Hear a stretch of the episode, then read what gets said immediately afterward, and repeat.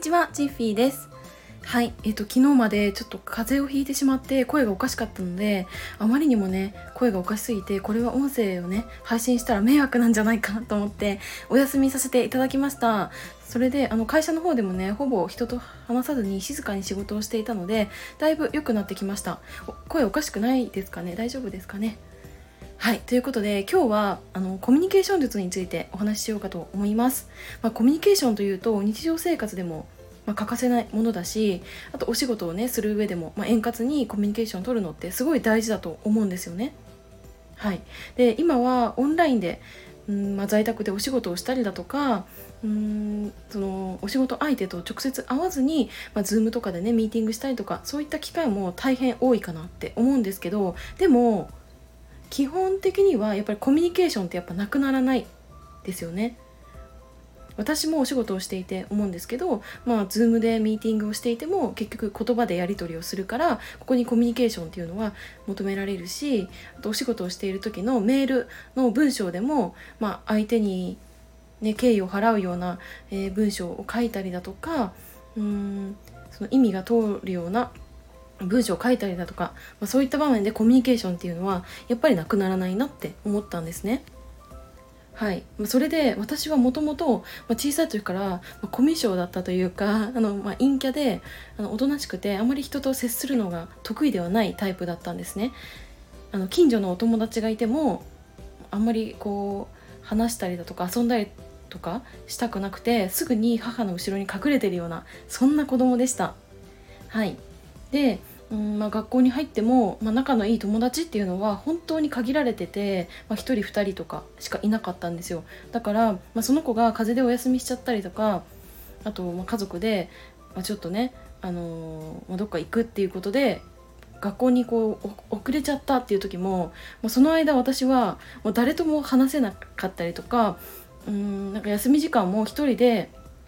教室でねあの絵を描いたりなんかぼーっとしたりとかそういうことをして過ごしてました、まあ、それほど割と人とコミュニケーションを取るのがすごい苦手だったんですよね。はい、まあ、それで、まあ、うんまあ二十歳とかになって徐々にこういろんな人と関わるようになってちょっとずつ、まあ、慣れてきたのかなとは思ったんですけど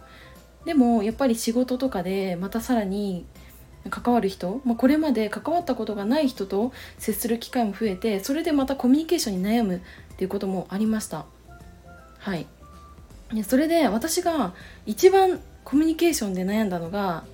私がもうウェブライターとしてお世話になっていたクライアントのもとでディレクターをやった時だったんですよ。でその時に私は編集担当であの入ってたんですけどそこで初めて自分が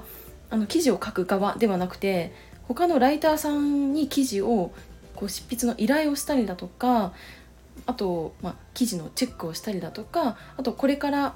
まあ、ライターとしてあの活躍するライターさんがこのメディアにおいて本ライターになるための教育みたいなものを担当した時にやっぱり人それぞれ全然違ってて分かんない場所も違うし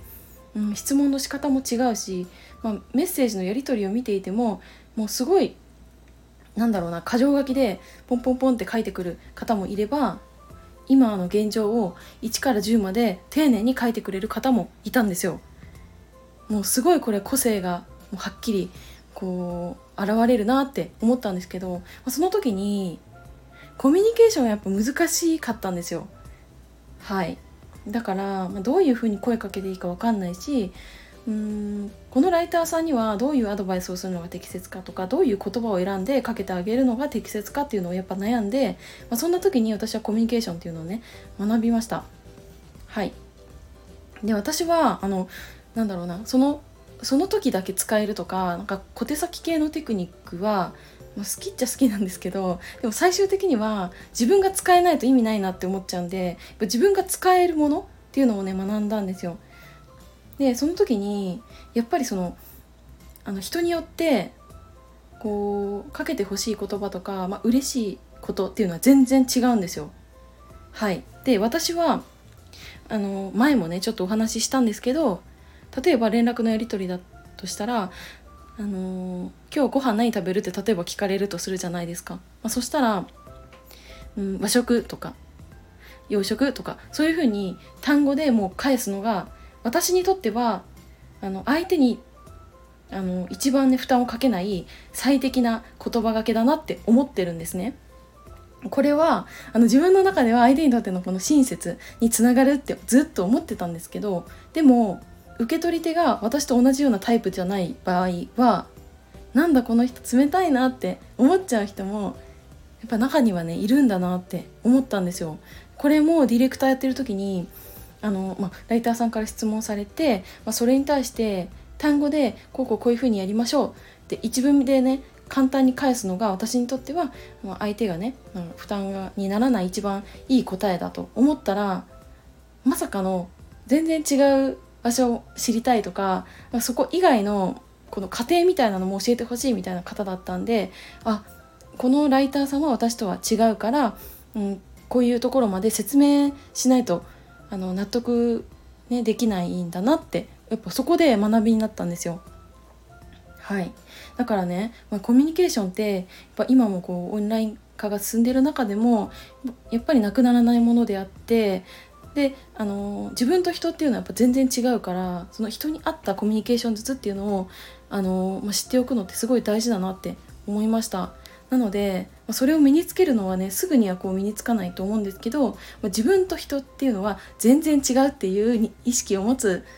だけでもやっぱり